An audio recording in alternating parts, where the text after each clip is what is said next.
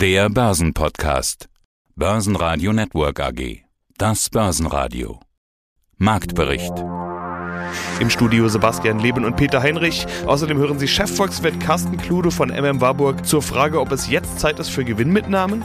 Zu den Q3-Zahlen jeweils die Vorstände von Encarvis, CFO Christoph Husmann, Cherry AG CEO Rolf Unterberger, SFC Energy CEO Dr. Peter Pottesser, B&S Banksysteme Wilhelm Berger, Softing Dr. Wolfgang Trier und Sandra Luger, geschäftsführende Gesellschafterin von Geisberg zur Nachhaltigkeitstoolbox für Unternehmen. Sie hören Ausschnitte aus Börsenradio-Interviews. Die ausführliche Version der Interviews finden Sie auf börsenradio.de oder in der Börsenradio-App. Der DAX startet die Woche mit einem neuen Rekord.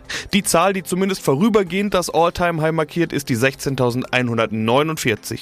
Und das trotz gleichzeitig neue Rekorde bei den Corona-Neuinfektionen. Die Börsen laufen in kleinen Schritten weiter. Der DAX schloss den Montag mit plus 0,3% und 16.148 Punkten im Prinzip auf Allzeithoch. Der ATX in Wien verlor 0,2% auf 3.872 Punkte, der ATX Total Return unverändert mit 7.830 Punkten. Mein Name ist Carsten Klude, ich bin Chefvolkswirt bei MM Warburg und Co. in Hamburg und zuständig auch für die Vermögensverwaltung. Oh schön, Sie klingen gut gelaunt, so gut gelaunt wie die Märkte. Gut gelaunt wie die Märkte. Wir hatten ja nicht nur DAX-Rekorde, einige europäische Aktienindizes erklommen Mehrjahreshöchststände. Ihre US-amerikanischen Pendants nähern sich an diesen zumindest wieder an. Ist jetzt Zeit für eine Ernte, Herr Klude? Gewinne mitnehmen und mehr Liquidität aufbauen? Ja, in der Tat, die Stimmung an den Börsen scheint gut zu sein. Wir haben Rekordkursstände beim DAX, bei vielen anderen Indizes. Für Anleger stellt sich dann natürlich immer die Frage, okay, also wenn es so gut gelaufen ist, sollte man dann die Party nicht verlassen, bevor das dicke Ende vielleicht kommt. Das Problem ist natürlich, wenn man jetzt aussteigt, was dann? Das ist ja eigentlich die entscheidende Frage. Verpasst man möglicherweise, wenn der Börsenzug noch weiterfährt? Und vor allen Dingen, was mache ich mit der Liquidität, die ich dann auf dem Konto liegen habe? Was sind die Alternativen? Gibt es überhaupt Alternativen? Ich glaube, das ist eine ganz entscheidende Frage, wo man im Moment, glaube ich, nach wie vor zu dem Ergebnis kommt, hm, es ist schwierig, wirkliche Alternativen zur Aktie zu finden und Dementsprechend bleiben viele an Bord und äh, setzen darauf, dass der Zug weiterfährt. Und stoppt die äh, Rahmenbedingungen und die Voraussetzungen dafür sind auch durchaus gegeben. Wenn ich jetzt aussteige, was dann? Also ich glaube, das ist wirklich eine wichtige Frage. Sie sind ziemlich gelassen. Vielleicht gibt es ja auch einen Mittelweg. Gehen wir doch mal für Argumente und Gegenargumente, also für Aussteigen, Einsteigen, für weitere Kurse, für fallende Kurse durch. Sind Sie auch von der guten Berichtssaison überrascht? Ehrlich gesagt nicht wirklich. Also wenn man sich vor der Berichtssaison die Erwartungen der Analysten angeschaut hat, dann äh, sah es für uns danach aus, als ob hier doch sehr viel Skepsis im Vorfeld geherrscht hat. Äh, man konnte beispielsweise schon erkennen, dass die meisten davon ausgegangen sind, dass die Unternehmensgewinne sich im dritten Quartal gegenüber dem zweiten Quartal verschlechtern würden. Das in einem Umfeld, äh, in dem die Wirtschaft ja nach wie vor eigentlich sehr stark äh, gewachsen ist, eigentlich fast überall auf der Welt, von ganz, ganz wenigen Ausnahmen abgesehen. Japan haben wir heute Morgen gehört, dass das Wachstum im dritten Quartal rückläufig gewesen. In den USA war das Wachstum jetzt nicht sonderlich stark, aber wir hatten ein, eine verbesserte wirtschaftliche Leistung und in Europa, gerade in der Eurozone, hatten wir eine sehr, sehr starke positive wirtschaftliche Entwicklungen. Also vor dem Hintergrund war eigentlich aus unserer Sicht auch davon auszugehen, dass es den Unternehmen äh, gelingen wird, äh, sowohl Umsätze, aber auch ihre Gewinne zu steigern. Also das hat uns vor dem Hintergrund nicht wirklich überrascht. Was überrascht hat, ist, denke ich mal, dass die Unternehmen, die es dann äh, nicht geschafft haben, ihre Erwartungen oder die im Vorfeld gesetzten Erwartungen zu erreichen, dass die zum Teil ja sehr, sehr stark unter die Räder gekommen sind. Das war mehr als es so üblicherweise der Fall ist. Ähm, also da haben Anleger welche, welche Aktien, Ja, welche Aktien meinen Sie da speziell? Ein paar Tech-Werte wahrscheinlich? Genau, wir hatten das äh, bei einzelnen Tech-Werten, die dann sehr stark verloren haben, beispielsweise eine Intel. Wir hatten das zum Teil bei, ich sag mal so, äh, Finanzunternehmen auch, also so Finanz-Tech-Unternehmen, eine PayPal, die äh, auf ihre Zahlen sehr, sehr schlecht reagiert hat.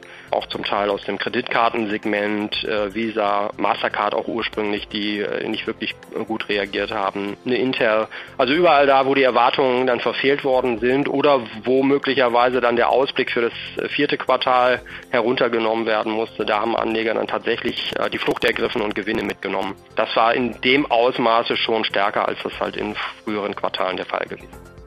Zalando war stärkster Gewinner im DAX mit plus 4,6 Prozent. Hier zeigen sich also die anziehenden Corona-Zahlen. Der reflexartige Griff zu den sogenannten Stay-at-Home-Aktien ist wieder da. Ähnliche Reaktion auch bei HelloFresh mit plus 2,8 Prozent und Delivery Hero mit plus 2,1 Prozent oder in der zweiten Reihe bei Home24 und Shop Apotheke. RWE stieg 3,3 Prozent, nachdem auf dem heutigen Kapitalmarkttag Milliardeninvestitionen in erneuerbare Energien angekündigt wurden. DAX-Verlierer waren Heidelberg Zement und MTU mit jeweils minus 0,8 Prozent und Schlusslicht die Deutsche Telekom mit minus 1,8 Prozent. Guten Tag, mein Name ist Christoph Hussmann. Ich bin Finanzvorstand bei der Encarvis AG, einem großen Betreiber von Solar- und Windparks in Westeuropa. Was erwarten Sie eigentlich von der neuen Bundesregierung? Sind hier neue Förderungen für Solar- und Windstrom zu erwarten? Um ganz offen zu sein, wissen Sie, ich erwarte von der Politik keine Unterstützung. Ich wäre schon dankbar dafür, wenn die Politik uns nicht behindert. So wie es jede Regierung, jeder Couleur in der Vergangenheit getan hat. Das Wesentliche, was wir eigentlich brauchen in der aktuellen Regierung, und ich glaube, oder von der kommenden Regierung, ich glaube, dass das Thesenpapier, das am Anfang der Koalitionsverhandlung steht, auch schon einen richtigen Hinweis gibt. Das größte Problem, das wir eigentlich haben, sind die schleppenden Genehmigungen von Parks. Die Parks brauchen sehr lange in den Genehmigungsprozessen und es reicht schon, wenn eine seltene Schnecke auf einem Grundstück gefunden wird und dann wird die umweltrechtliche Genehmigung nicht erteilt, weil das Habitat dieser Schnecke bedroht ist. Ich möchte das nicht lächerlich machen, nur die Frage ist manchmal, wurde die Schnecke auch von dem Bürger, der die dort gefunden hat, vielleicht auch selber ausgesetzt. Es ist manchmal wirklich grenzwertig, mit was für Debatten man sich dort aufhält. Hier sind wir sehr für Umweltschutz, das ist überhaupt keine Frage, nur wir brauchen auch Solar- und Windparks. Und dafür müssen Genehmigungen gegeben werden. Und wenn dann die Bundesregierung Mindestabstandsflächen zwischen Windparks und fünf bewohnten Häusern in einem extensiven Ausmaß einführt oder die 1,5H-Regel in Bayern, wo dann die 1,5-fache Distanz der Höhe der, der Windparks dann in Kilometern ähm, auch als Abstand zu den nächsten Behausungen gegeben werden muss, dann bleibt in Deutschland de facto keine Fläche für Windparks mehr übrig. Wir brauchen hier also Planungssicherheit, wir brauchen hier Genehmigungsfreundlichkeit und darf ich Ihnen sagen, wenn man Beamte dann ins Homeoffice schickt, dann ist das Ihr gutes Recht unter Infektionsschutzgesichtspunkten sehr gut. Man sollte nur vorher fragen, ob diese Beamten auch über Laptops und über Handys äh, verfügen, sodass sie zu Hause überhaupt arbeiten können und nicht nur Kaffeepause machen. Das ist das größte Problem. Wir haben überall in Europa deutliche Verlangsamung in Genehmigung. Wie gesagt, Förderung brauchen wir nicht, sondern wenn diese neue Koalition wirklich sich das vornimmt, was sie aufgeschrieben hat, nämlich eine Beschleunigung der Genehmigungsprozesse, sodass die Dauer der Genehmigungsprozesse halbiert wird im ersten Jahr der Koalition, dann wäre das ein grandioser Erfolg, weil sonst ist die Energiewende in Deutschland zum Scheitern verurteilt, weil wir bis zum Jahr der Kohleausstiegs dann auch kaum noch Projekte bauen können, weil sie alle nicht genehmigt werden. Ja, mein Name ist Rolf Unterberger, ich bin der CEO der Cherry AG, mittlerweile knapp vier Jahre in der Firma. Zwei Segmente haben Sie, Sie haben sie schon angesprochen, Gaming und Professional. Jetzt wollen wir doch mal in die Zahlen reinschauen. In den ersten neun Monaten 123,4 Millionen Euro Umsatz plus 31,3 Prozent. Umsatzverteilung ungefähr ausgeglichen, würde ich sagen, 50-50. Aber Professional wächst deutlich stärker, plus 48,3 Prozent. Woher kommen solche starken Wachstumsraten? Ja, das sind zwei Elemente, würde ich mal sagen. Einmal das Thema Work from Home, Learn from Home. Das heißt, über die letzten eineinhalb Jahre hat sich hier einfach eine viel größere Embedded Base entwickelt. Ja? Das heißt, jeder hat im Prinzip oder fast jeder hat hier zwei Arbeitsplätze. Und äh, der Replacement Cycle, ja, der so alle zwei, drei Jahre passiert, ist basiert natürlich jetzt auf, einem, auf einer größeren Basis, einer sogenannten Embedded Base, wie wir immer sagen. Ja. Das ist ein Trend, der weiter anhält und es geht auch nicht mehr zurück. Ja. Da gibt es auch eine Studie aus den USA, dass 82 Prozent der Firmen auch sagen, diese Hybrid-Arbeitsweise wird in Zukunft auch weiter behalten, weil auch das Thema Fahrt zum Arbeitsplatz und Fahrt vom Arbeitsplatz nach Hause natürlich einmal Lebensqualität für den Mitarbeiter bedeutet, aber auch natürlich viel Zeit in Anspruch nimmt. Erwartet man auch danach noch weitere Productivity Improvements von 5 bis 7 Prozent, was natürlich alles für den Hybrid-Arbeitsplatz spricht. Das E-Health-Thema ist ein ganz wichtiger Treiber im Professional-Markt. Hier hat der Rollout ja erst Anfang des Jahres gestartet äh, mit unserer neuen Plattform. Und hier haben wir in diesem ersten Jahr circa einen 40-prozentigen Market Share erreicht. Unser Ziel ist über die nächsten zwei bis drei Jahre einen Market Share über den 50 Prozent zu erreichen. Und das trägt natürlich massiv auch zum Wachstum unseres Professional-Geschäfts bei dieses Thema Homeoffice und hybrider Arbeitsplatz und so weiter, das gibt es ja schon länger, aber eigentlich ist erst durch Corona offensichtlich geworden, was tatsächlich geht. Also wie viele Arbeitsplätze gab es oder wie viele Berufe gab es, bei denen man gesagt hat, nee, nee, Homeoffice ist nicht möglich und ja, dann ging es ja dann irgendwie plötzlich doch. Äh, sind Sie mit diesen Homeoffice und hybriden Arbeitsplatzthemen eigentlich auch sowas wie ein Corona-Gewinner? Also natürlich mag sich niemand als Corona-Gewinner bezeichnen, aber haben Sie von der Situation, die dadurch entstanden ist und ja nach wie vor anhält, irgendwie doch auch profitiert? Profitiert? Ja, das kann man schon sagen. Ja. Wir sind auf alle Fälle kein Corona-Verlierer. Das heißt, für uns war das natürlich eine positive Entwicklung. Und wie Sie richtig sagen, ja, vor Corona war man sehr, sehr zurückhaltend mit dem Thema Homeoffice oder Remote Workplace. Man hat, glaube ich, speziell in Deutschland, glaube ich, in den USA und in Asien war das schon ein bisschen weiter vorangeschritten, aber in Europa und Deutschland war das schon auch ein sehr rasches Learning, dass das auch sehr, sehr gut funktioniert. Und es gibt auch Studien, die eben sagen, dass in 60 Prozent der Firmen ja, Produktivität auch verstärkt wurde durch das, dass man sich hauptsächlich in Calls, in Videomeetings ganz fokussiert mit den Themen auseinandersetzt und das ganze Thema zum Meetingraum zu gehen im Office, vom Meetingraum wieder wegzugehen, dazwischen vielleicht noch ein Pläuschen zu halten, das gibt es halt einfach so nicht mehr. Von dem her ist das ein sehr, sehr positiver Trend. Natürlich ist immer eine Mischung, äh, auch aus sozialen Aspekten sinnvoll, aber insgesamt kann man sagen, hat uns natürlich das sehr, sehr geholfen. Peter Pulitzer, CEO SFC Energy. Der Klimagipfel in Glasgow ist gerade zu Ende gegangen. Die Ergebnisse sind erst noch zu interpretieren, aber klar ist, dass allen irgendwie bewusst ist, es muss mehr gemacht werden für den Klimaschutz, es muss mehr getan werden für die Umwelt. Auch Sie haben Ihre klimafreundlichen Produkte heute sogar in die Überschrift zu den Q3-Zahlen gepackt. Ist das denn gerade ein Treiber bei Ihnen? Clean Energy, Clean Power Management nennen Sie das ja, wobei man vermutlich das Clean besonders betonen muss. Ja, natürlich ist es für uns auch vom Makroumfeld jetzt eine zusätzliche Wachstumsbegründung, ein Wachstumstreiber. Allerdings ist ja unsere Technologie schon einige Jahre alt und wir befassen uns seit knapp 20 Jahren damit, hier saubere Energie aus Methanol, aus Wasserstoff in unseren Brennstoffzellen zu erzeugen. Was man aber natürlich sieht, ist jetzt die Veränderung im Makrobild der weltweit steigende Energiebedarf muss in Einklang gebracht werden mit der Erreichung der Klimaziele, mit dem Schutz der Umwelt.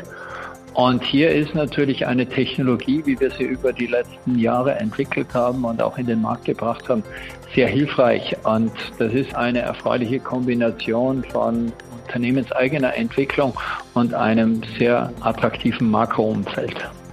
Ja, wobei diese Nachfrage ja auch am Kapitalmarkt ganz besonders gilt. Inzwischen Aktionäre und Investoren suchen nach den gleichen Themen ESG, Nachhaltigkeit, Klimafreundlichkeit und dann haben wir da noch dieses Thema Wasserstoff und Brennstoffzelle, was seit einigen ja, Quartalen schon, will ich sagen, ganz besonderes Interesse erfährt. Sieht man auch an ihrem Aktienkurs ein Vieljahreshoch Anfang November. Der Aktienkurs hat sich in den letzten zwölf Monaten mehr als verdoppelt. Bemerken Sie denn inzwischen auch, dass Investoren gezielt aufgrund solcher Themen zu Ihnen kommen?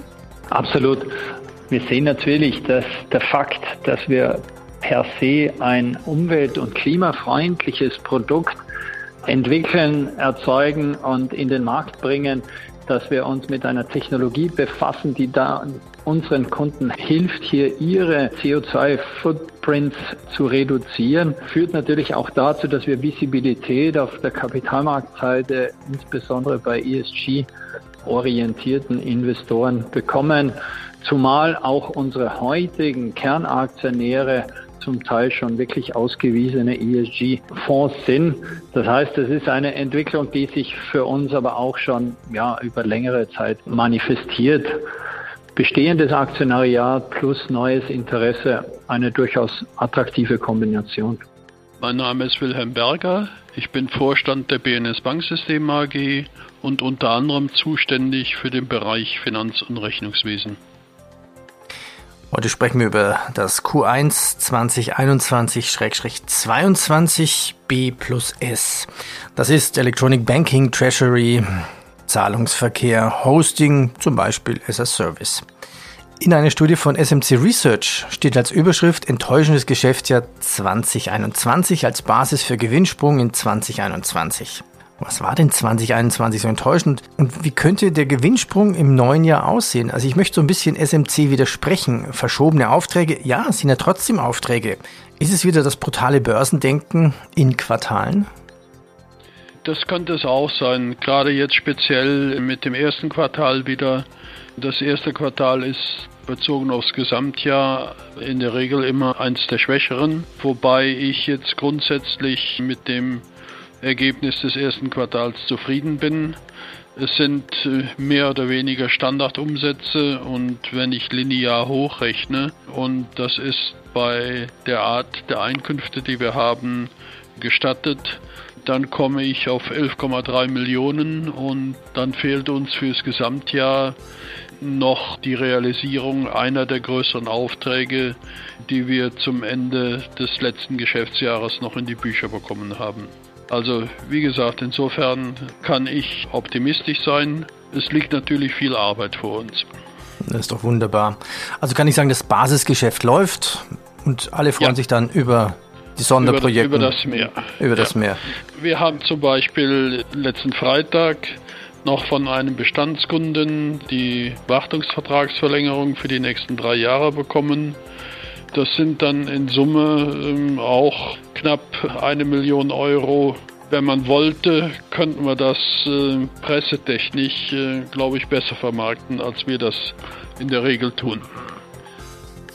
Können Sie mal mit Ihrem PR-Manager sprechen? Vielleicht hat er da noch eine Idee, was Sie tun können. Ja. Ähm, ich, ich äh, werde werd Ihrem Rat folgen. Wolfgang Trier, Softing AG. Wir hatten schon im Sommer in unserem letzten Gespräch über Bauteilmangel gesprochen. Ja, dieses Thema ist inzwischen dauerpräsent. Sie hatten damals gesagt, wir sind bisher recht gut durch die Bauteilkrise gekommen, sehen aber für das zweite Halbjahr durchaus akute Bedrohung. Jetzt mit Blick in die Q3-Zahlen heißt es in Ihrer Meldung, Softing konnte in den ersten neun Monaten dieses Jahres trotz diverser Einschränkungen durch die Pandemie und deren Folgeerscheinungen, in Klammer vermutlich ist genau das damit gemeint, die Umsatzerlöse von 55,7 Millionen auf 60,3 Millionen Euro steigern. Dabei zeigt der Trend weiter weiter klar nach oben. Hab ich mir gedacht, so groß war die Bedrohung dann offenbar doch nicht oder zumindest kommen sie ganz gut klar mit der Situation. Kann man das so sagen? Ja, also wir sind tatsächlich insofern gut äh, durchgekommen, da wir sehr langfristig planen und eigentlich nicht sozusagen die dünnste Kapitalbindung angestrebt haben, sondern einfach die, die Lieferbarkeit schon relativ früh immer unser Thema war. Was wir aber eben nicht realisieren konnten, ist, wir haben einen wirklich fantastischen Auftragseingang der also um nahezu 40 Prozent zugelegt hat. Und wenn wir jetzt da keine Restriktionen hätten, dann wären wir eben nicht von 55 auf 60, sondern eben nochmal ganz anders weitergegangen. Insofern ist das gedacht, äh, dass die Restriktionen da sind. Dass der Trend weiter nach oben zeigt, das nehme ich in erster Linie mal vom Markt auf, dass die Nachfrage entsprechend da ist. Die Lieferbarkeit der Bauteile, die wir brauchen, weil wir ja immer auch mal wieder eine Mischung aus Hardware und Software haben, sonst haben wir ja viel Software und wären von der alleine nicht betroffen, die ist vor allem die Planbarkeit. Es kann also sein, dass Bauteile, die Ihnen für April zugesagt sind, dann doch die Hälfte irgendwo im Dezember kommt. Aber planen können Sie das nicht. Und es kann umgekehrt auch sein, dass eine Zusage für den Dezember erst im Februar kommt. Also die Planbarkeit ist in erster Linie das Problem. Ja, schwierige Situation. Sie sagen schon plus 40 Prozent Auftragseingang, 74,6 Millionen Euro. Das ist gut, aber im Zuge dieser Berichtssaison frage ich ganz oft, was hilft ein volles Auftragsbuch, wenn man die Aufträge gar nicht bedienen kann oder diese Aufträge nicht so schnell verumsetzen kann? Wie ist denn die Lage bei Ihnen? Also wie schnell können solche Aufträge in Umsatz umgewandelt werden? Sie haben jetzt gesagt, schwierig absehbar. Was können Sie denn sagen? Ja, wir haben ja völlig unterschiedliche Geschäfte. Wir haben auf der einen Seite im Automotive-Bereich sehr hohen Softwareanteil, der ist davon natürlich nicht betroffen. Wir haben im Bereich der Industrieautomation, in der Prozessindustrie sehr langfristig geplante Bedarfe. Die sind da auch relativ wenig von betroffen, weil wir uns auch vor einem Jahr und mehr äh, schon an die äh, Versorgung, die Bestellung der entsprechenden Teile gemacht haben. Und wir haben anderes Geschäft, was relativ schnell dreht, wo schnell geliefert wird, sowohl im Industrieautomationsbereich der Factory Automation als auch bei der IT Networks. Da baut sich üblicherweise wenig Auftragsbestand auf, weil Auftragseingang sehr, sehr schnell zu Umsatz gemacht wird. Das sind die Bereiche, in denen das Wachstum äh, dann abgebremst wird, wenn sie nicht liefern können. Kommen wir zum Punkt Change und damit eigentlich auch zum Thema Nachhaltigkeit. Nachhaltigkeit. Der erste Eindruck ist, naja, die Firmen müssen sich halt etwas anstrengen, weniger Müll machen, den Fuhrpark auf E-Autos umstellen, weniger fliegen. Aber in Wahrheit ist, das sagten Sie mir im Vorgespräch, und das fand ich total spannend, es geht bei manchen Firmen um die Existenz. Bei den Firmen müssen die Geschäfte gewandelt werden, neue Geschäftsmodelle aus dem Boden gestampft werden. Jeder arbeitet dran. Was sind denn die Herausforderungen bei den Firmen jetzt für das Thema Nachhaltigkeit? Also der Druck auf die Unternehmen ist enorm. Einerseits bedingt jetzt auch durch die sehr klaren und strengen Vorgaben und Ziele, die in den nächsten Jahren erreicht werden müssen. Und es betrifft eigentlich quer durch die Bank alle Branchen und Unternehmen. Nehmen wir zum Beispiel die Energieversorger her, die jetzt gefordert sind, in den nächsten paar Jahren komplett aus den fossilen Energieträgern auszusteigen, damit riesige Anlagen auch neu zu konzipieren und zu bauen, um eben die Versorgung mit erneuerbaren Energien zu sichern und wo ja auch ganz viele neue Geschäftsmodelle gibt. Die E-Mobility, ganz viele Tools, die nur mehr digital funktionieren. Also das stellt schon ganz viele große Organisationen komplett auf den Kopf. Ist aber auch eine Chance, vieles neu zu machen und neu aufzusetzen. Aber der Druck auf die Vorstände und Führungskräfte, glaube ich, war noch nie so groß wie jetzt. Wo kommt denn dieser Druck her? Naja, wie Sie eh gesagt haben, es ist eine tatsächliche Überlebensfrage für viele. Also wenn ich denke, dass vor einigen Jahren das noch so ein Thema war, wir haben ein nettes CSR-Projekt und können es nicht medial irgendwie verkaufen. Jetzt geht es ums Eingemachte, weil die Unternehmen wirklich zeigen müssen, dass sie die Klimaziele verfolgen und auch erfüllen. Und das bedarf einerseits völlig neuer Kompetenzen auch im Unternehmen und der Ressourcen. Das gibt es oft in vielen Unternehmen noch gar nicht. Und es braucht jetzt einen sehr klaren Plan, eine wirkliche Roadmap, entlang derer die Unternehmen jetzt in den nächsten Jahren bis 2035, 2040 sich neu aufstellen, aber eben auch schon Ergebnisse liefern müssen. Und das bedarf schon einer ordentlichen Kraftanstrengung, wo eben Kommunikation auch einen, einen sehr wesentlichen Beitrag leisten kann.